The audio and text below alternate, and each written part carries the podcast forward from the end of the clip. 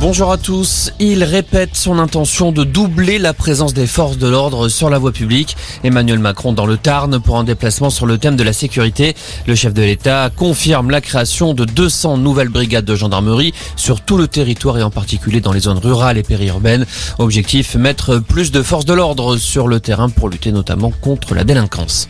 Un adolescent de 14 ans en garde à vue à Clessé en Saône-et-Loire. Il s'agit du petit ami de la jeune fille retrouvée morte ce matin, poignardée elle a été découverte derrière une école. Elle était recherchée depuis hier soir. On ne connaît pas encore les circonstances du drame. Il sera fixé lundi. Cédric Jubilard sera en début de semaine prochaine si sa demande de remise en liberté est acceptée. La justice doit déterminer si sa détention depuis un an doit être prolongée ou pas. Cédric Jubilard est accusé du meurtre de sa femme Delphine. Une enquête préliminaire ouverte par le parquet de Paris au sujet de la salmonelle dans les produits Kinder.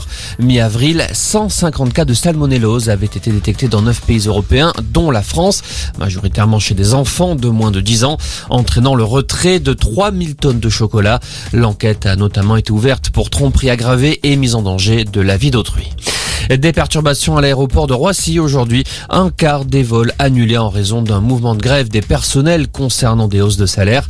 Une centaine de vols sont supprimés. Pour les vols maintenus, il faut s'armer de patience avec des délais bien plus longs au point de contrôle. Paris Aéroport suggère d'arriver trois heures avant le départ d'un vol international. Et puis en foot, cette fois, c'est officiel, Alexandre Lacazette est de retour à Lyon. L'attaquant français formé au club était en fin de contrat à Arsenal. Il s'engage pour trois ans avec l'OL. L'Olympique lyonnais qui sera d'ailleurs bientôt vendu. Son président Jean-Michel Aulas est en discussion avec l'américain Foster Gillette. L'affaire pourrait être conclue dans les deux semaines.